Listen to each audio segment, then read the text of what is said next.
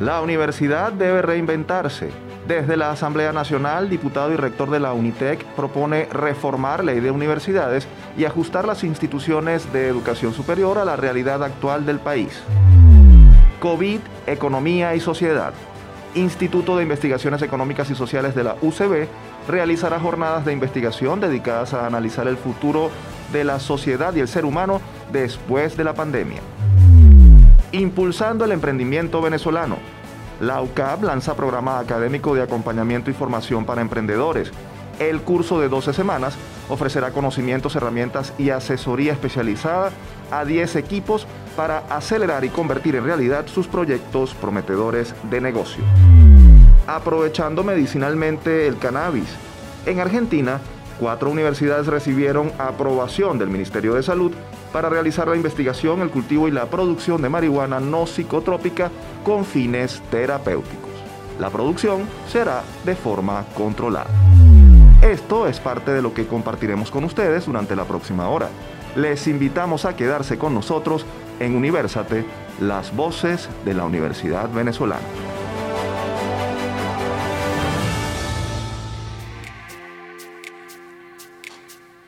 Les saluda Efraín Castillo y en nombre de todo el equipo les doy la bienvenida a nuestro programa Universate transmitido a nivel nacional por Unión Radio. Este espacio es producido por Unión Radio Cultural y la Dirección General de Comunicación, Mercadeo y Promoción de la Universidad Católica Andrés Bello. En la jefatura de producción están Inmaculada Sebastiano y Carlos Javier Virgües. En la producción, José Lilinares y Miguel Ángel Villamizar. Y en la dirección técnica están Ricardo Carrer, Fernando Camacho y Giancarlos Caraballo. Este programa está siendo grabado desde el estudio de radio de la UCAP. Como siempre, agradecemos el apoyo del Departamento de Producción Audiovisual de la Escuela de Comunicación Social de la Universidad por hacer esto posible. Amigos, un gusto recibirlos una vez más en Universate, las voces de la Universidad Venezolana. Llegamos a la edición número 88 de este programa. En esta oportunidad, nuestra coanfitriona Tamara Sluznis no podrá acompañarnos, pero en su nombre y en el del equipo de producción, este servidor está listo para compartir con ustedes información variada sobre el sector académico nacional e internacional. Para comenzar, les invito a nuestro breve recorrido por lo que es noticia en el ámbito académico venezolano. Actualidad Universitaria. El rector de la Universidad de los Andes, ULA, Mario Bonucci, pidió a las autoridades sanitarias activar un plan de vacunación anti-COVID-19 para los miembros de la comunidad de esa casa de estudios. Bonucci informó a través de las redes sociales que entregó misivas a los representantes de la Administración de Salud de los estados Mérida, Táchira y Trujillo, donde funcionan sedes y núcleos de la ULA, solicitando la inmunización cuanto antes para docentes, trabajadores y estudiantes. Indicó que la falta de vacunas disminuye la posibilidad de reiniciar las actividades académicas de manera masiva, lo que, aseguró, va en desmedro del futuro de la educación y del país. A diferencia de lo que ocurre en la ULA, la rectora de la Universidad de Carabobo, Jessy Divo, informó que avanza el plan de vacunación de profesores, estudiantes y trabajadores de esa casa de estudios. La profesora aseveró que ya se cumplió la primera fase de este plan, que incluyó a docentes, empleados y obreros de las escuelas de medicina, bioanálisis, enfermería y odontología, así como a estudiantes de odontología y de cuarto, quinto y sexto año de medicina. La rectora agregó que en colaboración con la gobernación de Carabobo se realizó la vacunación del personal que se desempeña en las dependencias de la universidad que ofrecen servicios de salud y de los empleados que asisten diariamente al rectorado para atender las labores indispensables. Aseguró que esperan la llegada de nuevas dosis para inmunizar al resto de los miembros de la comunidad usista. De Carabobo nos vamos al suroriente porque representantes de la UDO San Félix advirtieron que la culminación del semestre está en peligro debido a las precarias condiciones en las que se encuentra la institución. Estudiantes, profesores y trabajadores de esta sede participaron en una clase magistral de protesta en la que exigieron al gobierno nacional y regional prestar atención inmediata a esta casa de estudios. Dirigentes estudiantiles de este núcleo denunciaron que debido a los robos de cableado y equipos es imposible realizar los procesos de inscripción de alumnos nuevos y regulares, por lo que pidieron apoyo para reacondicionar la oficina de control de estudios. En Nueva Esparta, profesores y trabajadores del núcleo de la UDO en esa entidad insular también realizaron un recorrido por las instalaciones y pidieron al Ministerio de Educación Universitaria se aboque a recuperar los espacios del recinto. Este está afectado por el deterioro y el desvalijamiento tras más de un año de pandemia. Señalaron que la sede no está en condiciones para un eventual retorno a clases presenciales. Hacemos parada en Trujillo porque el núcleo Rafael Rangel NUR de la Universidad de los Andes arrancó la celebración de su 49 aniversario con el lanzamiento de una campaña asociada a la figura del doctor José Gregorio Hernández, médico trujillano y beato de la Iglesia Católica, como símbolo de la unión entre fe y ciencia en la academia. A propósito de la celebración, la universidad anunció que dictará a través del Laboratorio de Investigaciones Semióticas y Literarias la cátedra abierta e itinerante José Gregorio Hernández Cisneros, Caballero de la Fe. De la misma manera, creará un espacio alusivo al galeno trujillano en la sede ulandina. La agenda de actividades conmemorativas, que comenzó el 20 de junio, incluye una jornada de limpieza en la sede de posgrado y otra en la sede del Centro de Atención Médico Asistencial de la UDA, además de una clase magistral sobre la pandemia y sus consecuencias en la comunidad universitaria y un foro previsto para el 7 de julio denominado Problemáticas del NUR y sus posibles soluciones. Desde Universate enviamos felicitaciones a los miembros de la comunidad del núcleo Rafael Rangel de la ULA. Seguimos nuestro recorrido informativo en Barinas porque el núcleo directivo de la Universidad Nacional Experimental de los Llanos, Ezequiel Zamora UNEYES, aprobó la creación de cuatro nuevas carreras de pregrado a ser dictadas en esa institución. Las titulaciones son la licenciatura en Ciencias Humanas, licenciatura en Educación en Ciencias Experimentales, licenciatura en Artes y licenciatura en Educación Inicial. El Consejo Directivo elevó la propuesta al Consejo Nacional de Universidades, CNU, órgano que deberá autorizar o no la activación de esta nueva oferta académica. Volvemos a Caracas para contarles que desde el 29 de junio y hasta el 2 de julio, el Instituto de Investigaciones Económicas y Sociales de la Universidad Central de Venezuela llevará a cabo la edición número 11 de las jornadas de investigación de la Facultad de Ciencias Económicas y Sociales UCB. El evento contará con una programación que aborda temas como educación, investigación y COVID-19, economía, petróleo y COVID-19, comunicación y redes sociales, seguridad social y pandemias, sociedad digital, innovación, migración y sociedad, sustentabilidad, ambiente y desarrollo sostenible, movimiento popular, democracia y corrupción, y sociedad, derechos civiles y humanos, entre otros. La audiencia podrá participar libremente en las mesas de su preferencia. Además, los interesados en participar pueden buscar más información en la cuenta en Instagram arroba iis.usb. Para darnos detalles sobre este evento académico, nos acompaña vía telefónica el profesor Carlos Peña, economista, magíster en política económica, doctor en economía, investigador y director del Instituto de Investigaciones Económicas y Sociales de la UCB. Un gusto recibirlo en Universate, profesor Peña, bienvenido. Muchas gracias por por la invitación y, bueno, aquí estamos para conversar un poco sobre, sobre esta jornada. Así es, profesor. Cuéntenos brevemente los detalles de esta actividad, de cuántas eh, investigaciones estamos hablando serán presentadas, qué ponentes participarán y de dónde son esos invitados. Eh, ya estamos montando esta onceava jornada de investigación. Esta tiene una particularidad bien importante porque va a ser totalmente virtual entonces, este, hemos tenido una buena receptividad. Tenemos 76 ponencias. Tenemos invitados de, Venezuela, por supuesto, de universidades privadas, públicas, pero también contamos con eh, ponentes de Colombia, Ecuador y Chile. Este, hasta ahora tenemos 12 mesas, 12 mesas temáticas.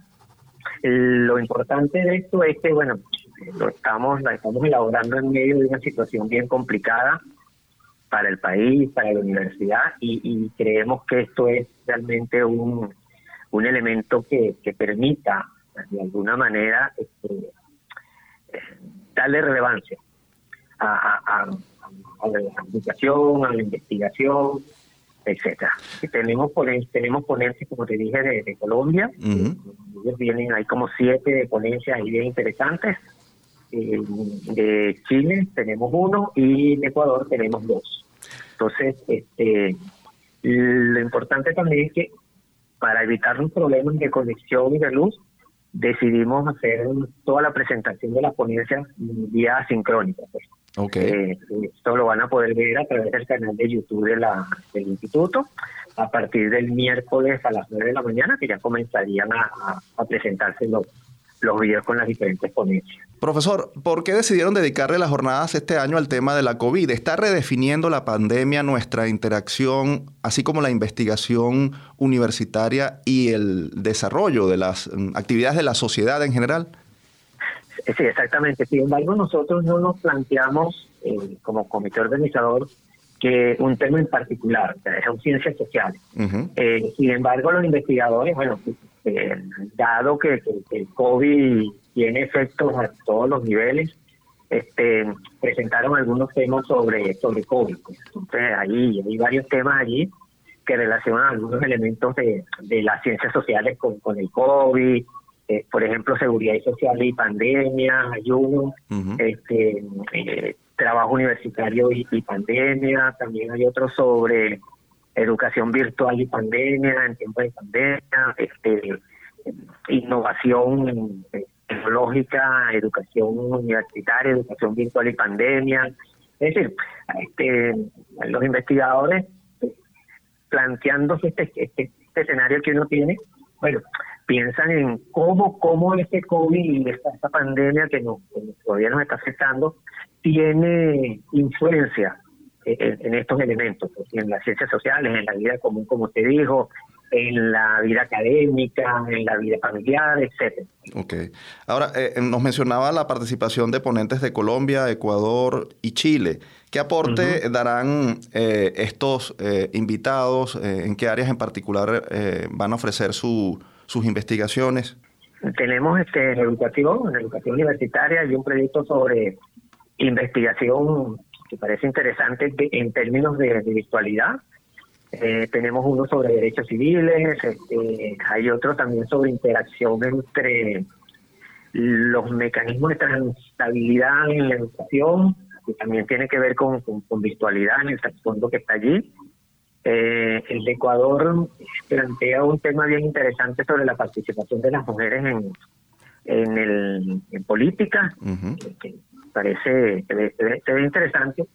Este, este y el de Chile presenta un, tema más más económico de, de, su región, pues, unos elementos de, de análisis económico para Chile. Profesor, eh, eh, entendiendo la situación de la universidad venezolana, eh, que es bastante compleja y por todos conocidas, por todos conocida, ¿qué mensaje dan jornadas como esta de investigación que, está adelantando el, IES de la UCB? Sobre todo porque, bueno, porque la pandemia y la crisis presupuestaria de la universidad venezolana ha incidido particularmente sobre el desarrollo de investigaciones.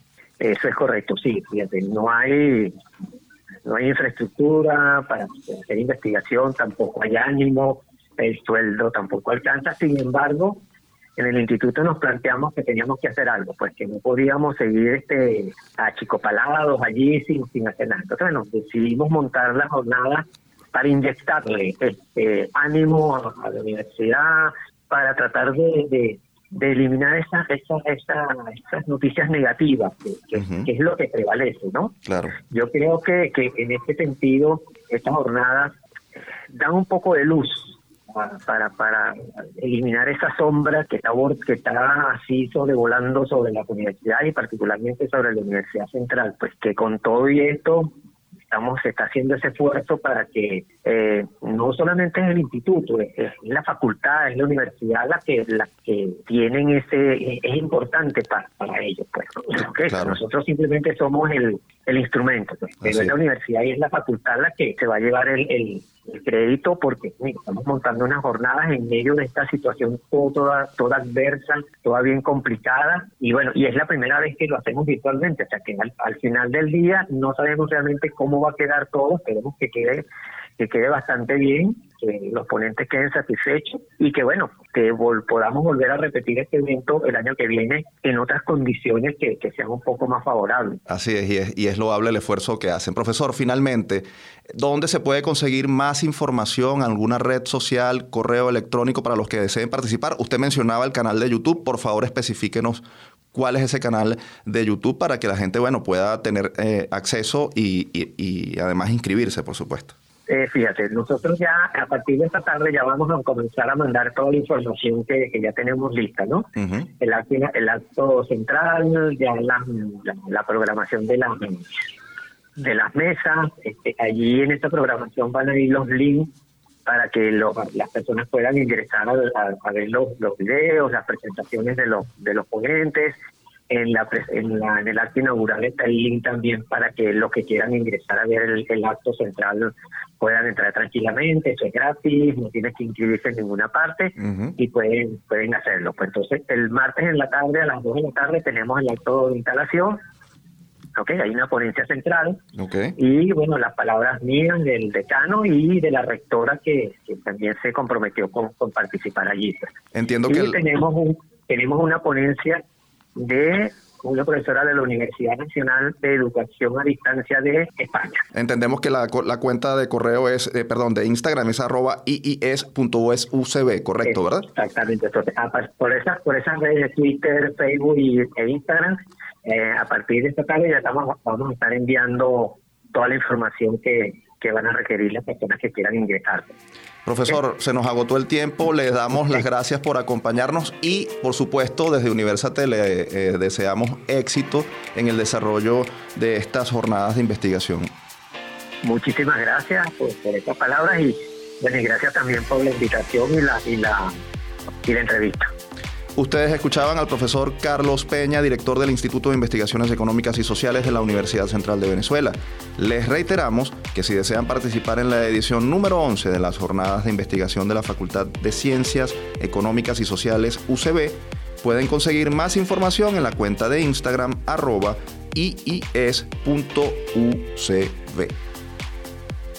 Continuamos con Universate. Aprovechamos para recordarles que nuestras redes sociales están a su disposición.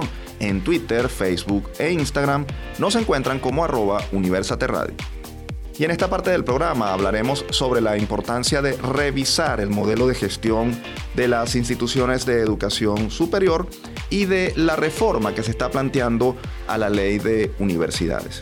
Esto con un invitado muy especial. Quédense a escuchar nuestra próxima sección. Lupa Universate. En días recientes, el diputado de la Asamblea Nacional y rector de la Universidad Tecnológica del Centro Unitec, Luis Eduardo Martínez, aseguró que es fundamental sancionar una nueva ley de universidades. Durante una reunión de la Comisión de Educación del Parlamento con el ministro de Educación Universitaria, César Trompis, Martínez señaló que la reforma legislativa debe ser evaluada con el objetivo de que las casas de estudios superiores se preparen para enfrentar escenarios como el de la educación a distancia y definan nuevos mecanismos de sostenibilidad financiera. El legislador también planteó al ministro César Trompis la urgencia de dignificar el salario de los docentes y trabajadores universitarios y adecuar los ingresos a la realidad de Venezuela. Propuso, entre otras cosas, anclar al Petro las remuneraciones y beneficios del personal universitario. Para conversar sobre este tema tan importante para la Academia Venezolana, nos acompaña vía telefónica precisamente el profesor ingeniero Luis Eduardo Martínez, ingeniero agrónomo, especialista en administración agrícola, magíster en administración de empresas y magíster en gestión profesional, doctor en gobernanza y administración, diputado de la Asamblea Nacional, miembro de la Comisión Permanente de Educación, Ciencia, Salud, Tecnología e Innovación de la Asamblea Nacional y rector de la Universidad Tecnológica del Centro Unitec. Ingeniero, bienvenido a nuestro programa. Muchísimas gracias y contento de estar con ustedes hoy. Ingeniero, debemos comenzar con esta pregunta. Como diputado, ¿qué nos puede decir sobre la reforma a la ley de universidades en este momento? ¿Está planteada una discusión en el Parlamento eh, de esa eh, reforma? ¿Cuál es el estatus de, esa mm, situación? Un grupo de parlamentarios que simultáneamente somos rectores de universidades públicas y privadas hemos planteado la necesidad de abordar prontamente pues, la discusión de una nueva ley de universidades porque la actual data de 1970.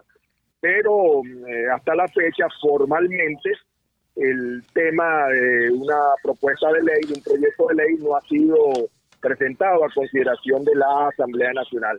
Es más, en la agenda legislativa 2021 no fue incluida como una prioridad. Sin embargo, reitero, hemos estado insistiendo que se le dé la mayor premura a la presentación de un proyecto de ley que en este momento conocemos, se discute en, varias instancias técnicas en el Ministerio de Educación Universitaria. Como rector, ¿qué cree usted que se debe incluir eh, en esa actualización o reforma de la ley de universidades? ¿Qué se debe actualizar en ese instrumento regulatorio que, como nos mencionaba, eh, data ya de los años 70? Bueno, mi planteamiento es que tenemos que partir desde cero. La ley de 1970 corresponde a un país y a un tiempo que ya hace tiempo que quedó atrás. Es necesario abordar eh, todo lo que se refiere a la internacionalización, a la educación virtual, a la convalidación con países extranjeros de títulos y diplomas, a la necesaria acreditación y a los sistemas de supervisión.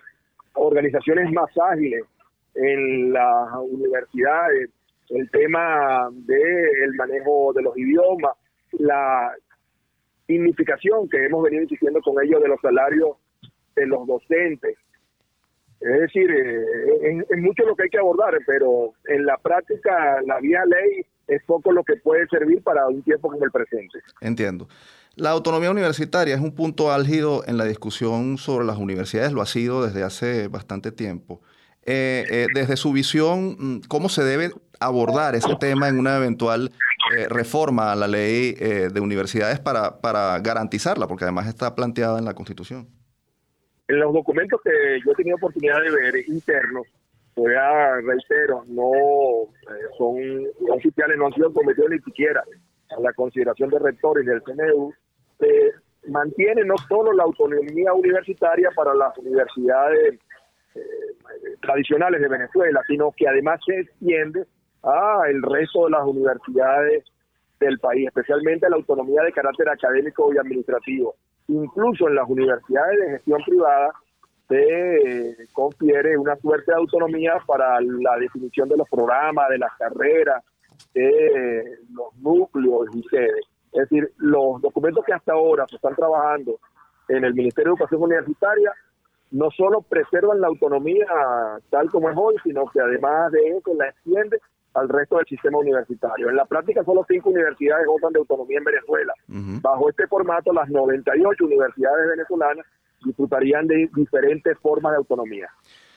Eh, rector, recientemente la Academia de Ciencias Físicas, Matemáticas y Naturales, ACFIMAN, publicó un informe o un documento en el que sostiene que se debe cambiar el modelo de gestión académico-administrativa de las universidades porque ese modelo ya se agotó. ¿Está usted de acuerdo con esto?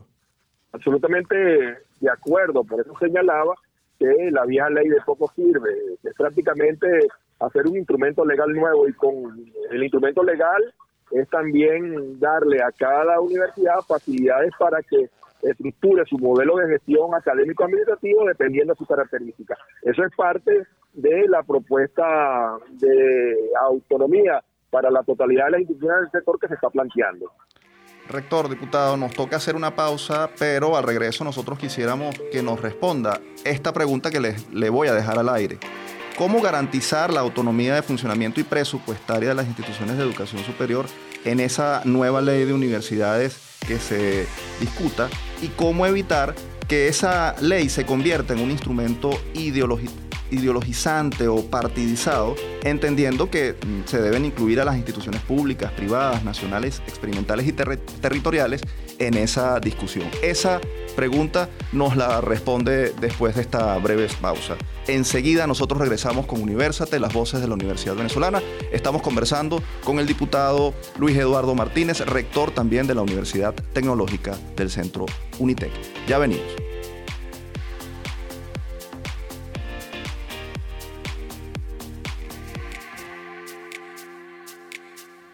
Continuamos con más de Universate, las voces de la Universidad Venezolana. Les recordamos que pueden seguir nuestra transmisión a través de www.unionradio.net o el canal 980 de Simple TV.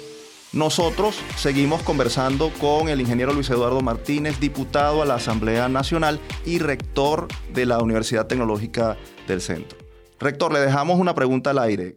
¿Cómo garantizar la autonomía de funcionamiento y presupuestaria de las instituciones de educación en esa nueva ley de universidades que se discuta y cómo evitar que esa se convierta en un instrumento ideologizante o partidizado, entendiendo, por supuesto, que se debe incluir en la discusión a las instituciones públicas, privadas, nacionales, experimentales y territoriales. Bueno, en principio la ley abre oportunidades de financiamiento distinto al aporte que hace año tras año el Ejecutivo Nacional, que por lo demás siempre es insuficiente. Yo fui dirigente estudiantil hace unos cuantos años y recuerdo que la discusión que empezaba en julio de cada año era sobre el presupuesto. Presupuesto ya, el presupuesto no es suficiente. Pasado 30, 40 años la discusión sigue siendo la misma. Mientras las universidades venezolanas sigan dependiendo solo de los aportes del Estado, seguiremos teniendo carencia de recursos. De tal manera que la nueva ley, reitero, los proyectos que se están trabajando, los documentos que se están trabajando, abren las puertas para que nuevas fuentes de financiamiento por la vía de consultoría, de programas de posgrado, de diplomados, pero también de apertura hacia estudios internacionales, es decir, estudiantes internacionales que pudieran continuar con nosotros por la vía virtual, de que las universidades entonces reciban eh, recursos distintos. Yo soy chancellor de una universidad en los Estados Unidos, que se llama Millennium Atlantic University. Y bueno, y yo puedo decir que en el sistema americano, las universidades, todas, inclusive las públicas, viven de, por una parte, los pagos de matrícula, pero por otra parte también eh, eh, aporte de otra naturaleza, de consultoría, de investigaciones, de negocios que adelantan para poder garantizar los fondos que necesitan. De tal manera que la nueva ley, reitero, tiene que apuntar a la sostenibilidad, que es parte de lo que se está discutiendo en la Asamblea Nacional en varios proyectos de ley. por ejemplo, la ley del agua que se discute, y perdone que tome ese ejemplo, se habla del tema de la sostenibilidad, la ley del servicio eléctrico. Eh, el Estado no puede seguir subsidiando la totalidad de las actividades de la vida venezolana. De tal manera que la ley, cuando se apruebe, si se incluye esa parte, será positiva. Y con respecto a las ideologías, la ley contempla en la exposición de motivos de los documentos que he visto, eh, el mantenimiento del Estado docente, que fue proclamado en la década de los 40 por el maestro Beltrán Prieto Figueroa. Naturalmente, cada universidad, en uso de esa autonomía que se está procurando, tendrá la capacidad de que sus programas, los contenidos de estos, tengan eh, la orientación de la propia institución. Eh, diputado, no podemos dejar de preguntarle por la situación laboral, una situación mm, de la que usted habló recientemente. Por ejemplo, mm, mencionaba la propuesta de anclar el petro a los de, eh, anclar, al petro los sueldos de los trabajadores universitarios y comentaba los avances de la discusión del contrato colectivo que se estaba dando para el sector. ¿Cree viable ese anclaje al petro como referente? No lo sé, o sea, no, no, sé si lo van a aceptar. Tenemos una sesión solemne en la Asamblea Nacional por, por el Bicentenario. Y yo estoy absolutamente seguro que ahí estará el ministro Trump. O sea, tengan la, la, la, otra vez la seguridad de que tan pronto llegue el ministro, yo voy a hablar con él, voy a conversar sobre este tema. La cuarta convención colectiva que está por firmar contempla en realidad avances importantes que los sindicatos de profesores, de empleados, de trabajadores han logrado, pero un, sueldo referencial, yo chequeaba, un profesor eh, titular puede, con las primas, con los distintos pagos que le hace, llegar a unos 600 millones de bolívares de hoy mensuales, que son unos 200 dólares. Sí, que no es mucho, que no es suficiente, estamos de acuerdo, pero es mucho más que los 3, 4, 5 dólares que hoy cobran. Claro. Pero ¿qué pasa? Eso es mañana, pasado mañana cuando firmen la convención colectiva, pero con la hiperinflación en Venezuela, se vuelve no a salir agua. ese valor, Claro. entonces a vuelta a los tres meses será mucho menos. ¿Por qué lo planteamos al petro? Bueno, porque el, el petro ha venido siendo utilizado por el gobierno nacional como un mecanismo de indexación y lo ajustan semanalmente.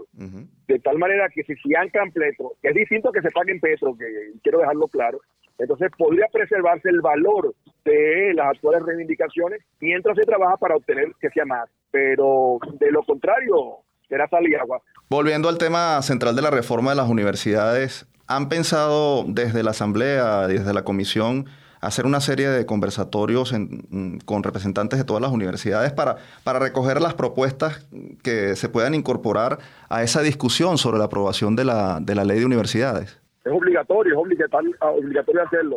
El proceso de formación de una ley en Venezuela establece la obligatoriedad de las consultas con el sector o los sectores que estén involucrados en una ley determinada. De tal manera que eso es obligante. En el caso, por ejemplo, de la LOTI, que se está en este momento trabajando la reforma parcial de la ley, que también tiene relación con las universidades, la secretaria Córdoba ya ha solicitado la opinión de las universidades, no solamente de los rectores, sino de los consejos eh, universitarios, de los consejos de investigación, y yo no tengo ninguna duda de que así va a ser con la ley de universidades cuando se elige. El primer paso va a ser darla formalmente a los miembros del CNU, incluidos los rectores. El segundo paso, tenga otra vez la absoluta seguridad, va a ser discutible en el seno de las comunidades universitarias y cuando el proyecto llegue a la Asamblea, ya se habrá macerado bastante, pero luego de la primera discusión, el proyecto tiene que ir a consulta pública.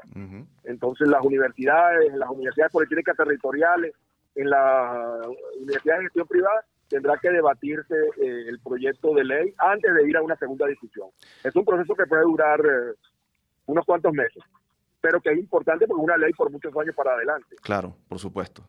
Eh, rector, diputado, eh, se nos ha agotado el tiempo. Nosotros agradecemos mucho que nos haya atendido para esta edición de Universate y por supuesto desde este programa que está dedicado a la Universidad Venezolana estaremos muy pendientes de las acciones que se emprendan desde el Parlamento como eh, ente mm, legislador sobre este tema tan importante para la academia venezolana, que como usted dijo define el presente y el futuro a mediano y largo plazo. Muchas gracias por acompañarnos. Muchísimas gracias a ustedes, un fuerte abrazo. Un abrazo. Escuchábamos al profesor Luis Eduardo Martínez, diputado a la Asamblea Nacional y rector de la Universidad Tecnológica del Centro. Seguimos con nuestro programa Universate, las voces de la Universidad Venezolana. Después de hablar de reforma universitaria en esta parte de nuestro espacio, vamos a conversar sobre emprendimiento, innovación y una propuesta académica que busca impulsar ideas prometedoras de negocio. Escuchemos nuestra próxima entrevista. Todo me sirve. Nada se pierde. Desde el 23 de junio y hasta el 14 de julio de 2021, los emprendedores de cualquier parte de Venezuela e incluso fuera del país tendrán oportunidad de postularse por uno de los cupos de la primera cohorte de emprendedores y futuros empresarios del programa Acelera UCAP Italbank, oferta académica creada por el Centro de Innovación y Emprendimiento de la Universidad en alianza con la institución bancaria Italbank para brindar formación y acompañamiento a grupos que tengan ideas de negocio o valor social en fase inicial y quieran convertirlas en una realidad exitosa. A través de esta experiencia académica de carácter virtual y de 12 semanas de duración, los participantes obtendrán herramientas conceptuales, técnicas y actitudinales para la preparación de un producto mínimo viable que pueda introducirse en el mercado con un programa de negocios real y ejecutable.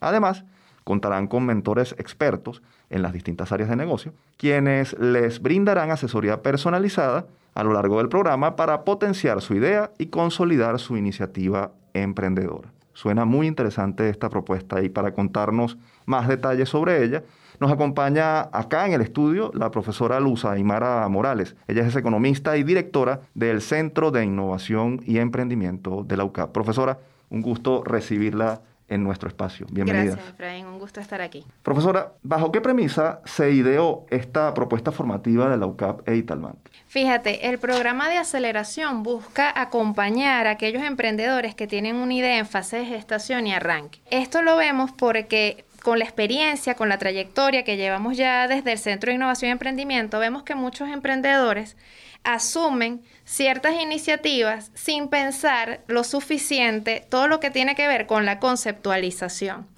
Una vez que tomas el tiempo requerido y necesario para, para tener bien modelada eh, esa propuesta de negocio, esa propuesta de intervención, es muy probable que tengas mayores probabilidades de éxito y por tanto se reduzcan las tasas de fracaso asociados a los nuevos emprendimientos. Entonces, en el caso de nuestra aceleradora, siendo una aceleradora académica, lo cual ya la hace bastante particular, y ahora con nuestro aliado, que es Italbank, pues queremos que los emprendedores sientan que hay alguien que los acompaña en esta difícil tarea. Están emprendiendo nada más y nada menos que en un contexto súper incierto como es el entorno venezolano.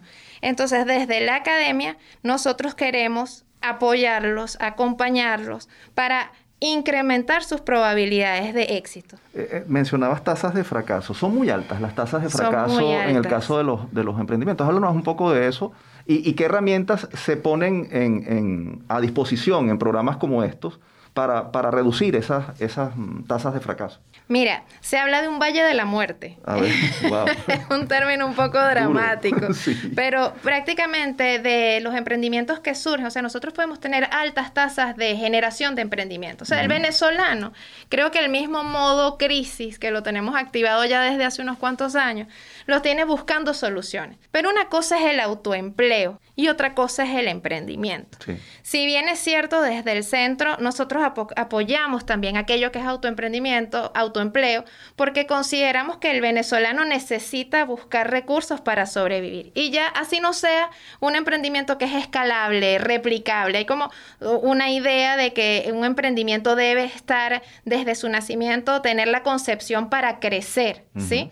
Eh, también queremos apoyar a estas personas porque pues están generando medios de vida y eso no es poca cosa en el contexto que nosotros tenemos. Pero como me preguntabas por las tasas de fracaso, mira, escasamente el 3% de los emprendimientos logra superar los tres años de vida.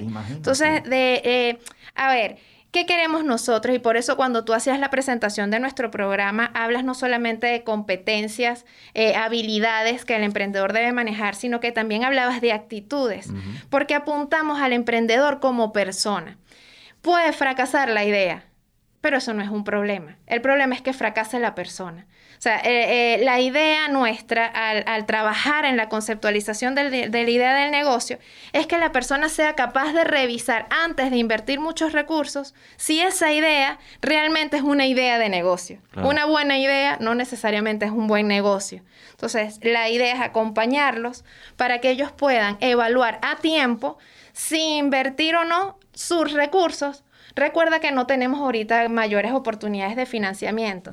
Cuando una persona decide invertir, decide emprender, invierte su propio patrimonio y en dado caso el de sus familiares y amigos. Entonces la idea es que a tiempo puedas revisar si de verdad vale la pena o no poner allí tu dinero, que al final es todo tu patrimonio. Eh, leíamos que el programa es de 12 semanas, 82 horas académicas y además hay una porción importante que va que lleva lo que se llama asesoría de experto personalizada, ¿no? Eh, háblanos un poco de cómo, cómo, en esas cómo en esas 82 horas académicas del programa se va a fortalecer el trabajo y la idea de negocio eh, que pueda tener ese, esos emprendedores que sean seleccionados. Perfecto, Efraín. Primero haría una corrección. Yo no hablaría de horas académicas, porque no es un curso. Y hemos buscado cómo hacer para diferenciar la aceleradora de un curso más de innovación y emprendimiento. La formación es muy importante para emprender.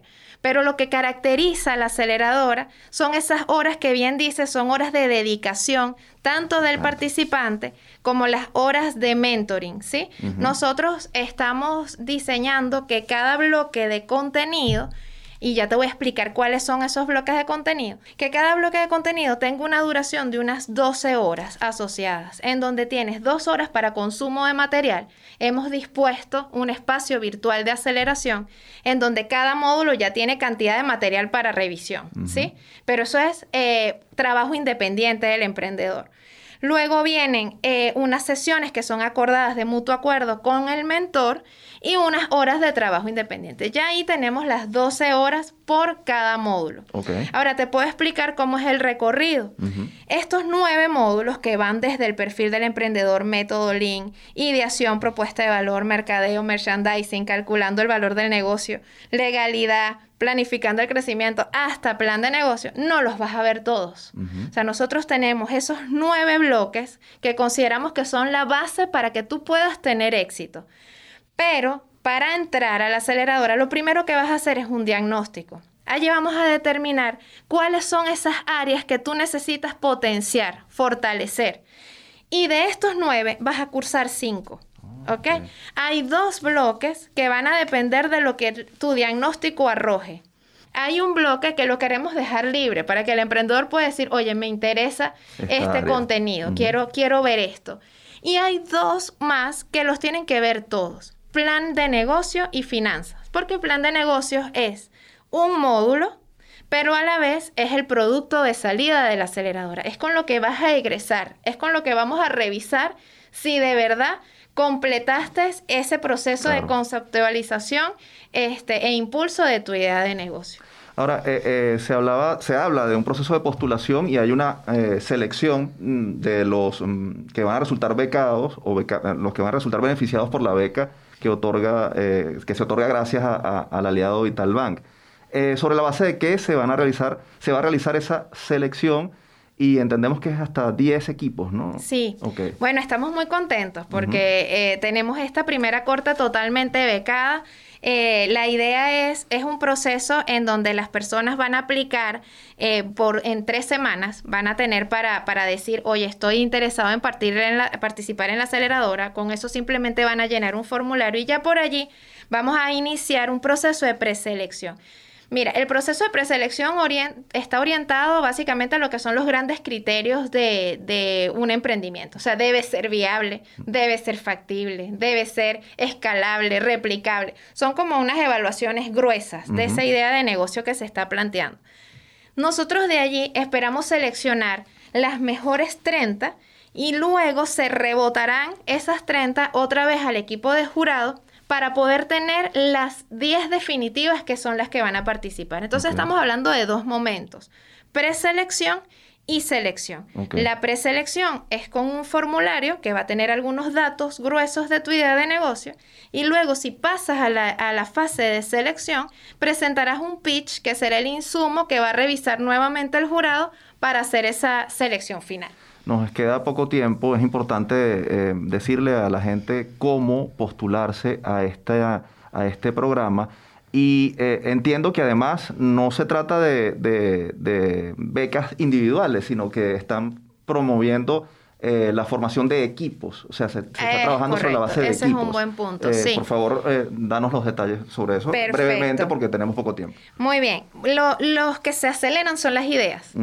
Acelerados ya estamos todos, pero se aceleran las ideas de negocio y cada equipo estará conformado máximo por tres personas. Entonces aquí se está financiando la corte, o sea, está becada la corte completa. eso sería, es importante aclararlo como bien dices.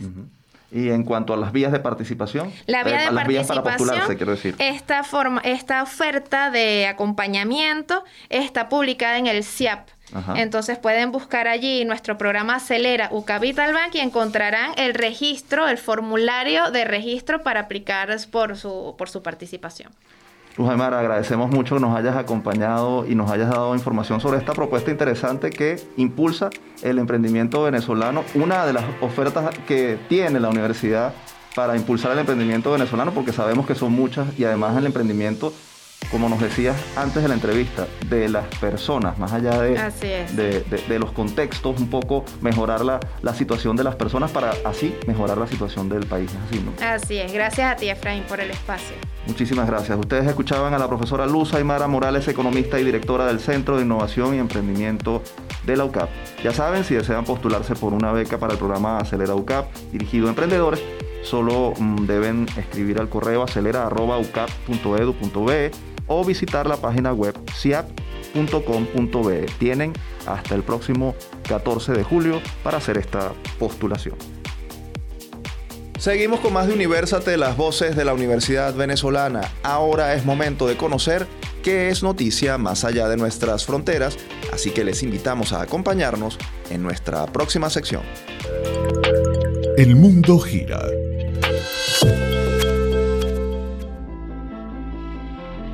Comenzamos en Colombia porque 19 universidades del país vecino se ubican dentro de las mejores 1.300 del mundo, según el World University Rankings de la firma QS Quacquarelli Simmons.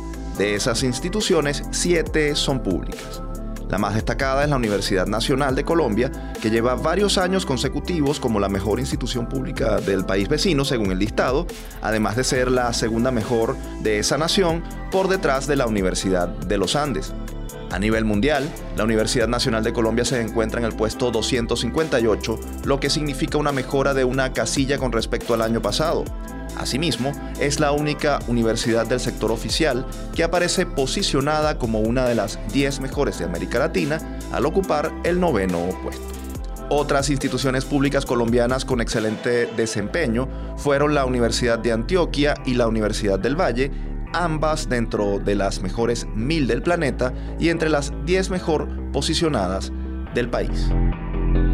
De América nos vamos a Europa porque la sociedad Fraunhofer y el consorcio IBM presentaron la computadora cuántica más potente del viejo continente con 27 qubits. El ordenador está instalado en Enningen, suroeste de Alemania, y puede ser utilizado en el desarrollo más rápido de nuevos materiales o medicamentos, en la organización del tráfico o en el análisis de flujos financieros. Con el sistema presentado, empresas e instituciones tienen una plataforma segura de investigación para aumentar sus conocimientos y experimentar con estrategias de cálculo cuánticas de cara a posibles aplicaciones. Esto es lo que dice un comunicado conjunto. Los datos con los que se trabaja no saldrán de Alemania en el proceso y estarán protegidos por la legislación de ese país. El Estado Federado de Baden-Württemberg apoya el proyecto y destinará 40 millones de euros hasta 2024 para la ejecución de diversos proyectos con universidades, centros de investigación y empresas. Volvemos a Sudamérica porque cuatro universidades públicas argentinas recibieron la aprobación del Ministerio de Salud del país sureño para la investigación, cultivo y producción de cannabis medicinal.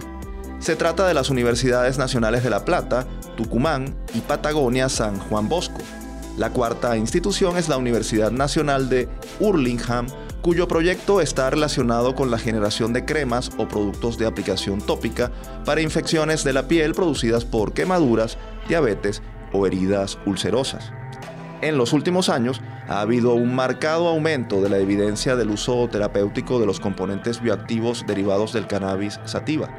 Cabe aclarar que no es lo mismo una cepa medicinal que una para usos recreativos, ya que las primeras tienen mayores niveles de CBD, un cannabinoide no psicotrópico. Las investigaciones demostraron que este cannabinoide tiene propiedades neuroprotectoras en varias enfermedades neurodegenerativas como la esclerosis lateral amiotrófica, la enfermedad de Parkinson y de Alzheimer, entre otras, y efectos anticonvulsivos para el tratamiento de la epilepsia refractaria que afecta principalmente a pacientes pediátricos. El objetivo número uno de estas iniciativas de universidades argentinas es encontrar la mejor cepa para su uso como medicamento y asegurar esa calidad en todo el proceso, lo que implica cultivos en condiciones controladas. Interesante amigos, cómo se siguen abriendo fronteras a la investigación sobre las propiedades medicinales del cannabis. Este sin duda es un tema que merece discusión seria, académica, dadas las implicaciones de salud, sociales y éticas que tiene el uso de la marihuana. Me dice nuestro productor que ha llegado al final de esta edición de Universate. Antes de despedirnos, como siempre, vamos a compartir nuestra acostumbrada frase de la semana. Para ser periodista hace falta una base cultural importante, mucha práctica y también mucha ética. Hay tantos malos periodistas que cuando no tienen noticias, se las inventan. Lo dijo en 1994 el escritor y periodista colombiano Gabriel García Márquez, Premio Nobel de Literatura. 27 años después, la reflexión sigue siendo muy pertinente a propósito de la proliferación de fake news o noticias falsas a través de redes sociales, un fenómeno ante el cual el periodista debe prepararse con cultura, práctica y ética. Aprovechamos desde Universate para felicitar a los colegas periodistas venezolanos que este 27 de junio conmemoran su día.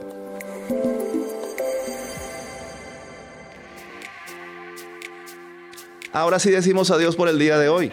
Les recordamos que esta fue una producción de Unión Radio Cultural y la Dirección General de Comunicación, Mercadeo y Promoción de la Universidad Católica Andrés Bello. En la jefatura de producción estuvieron Inmaculada Sebastiano y Carlos Javier Virgües. En la producción, José Ali Linares y Miguel Ángel Villamizar. En la dirección técnica, Ricardo Carrer, Fernando Camacho y Giancarlos Caraballo. Y en la conducción por esta semana, quien les habla, Efraín Castillo. Hasta la próxima.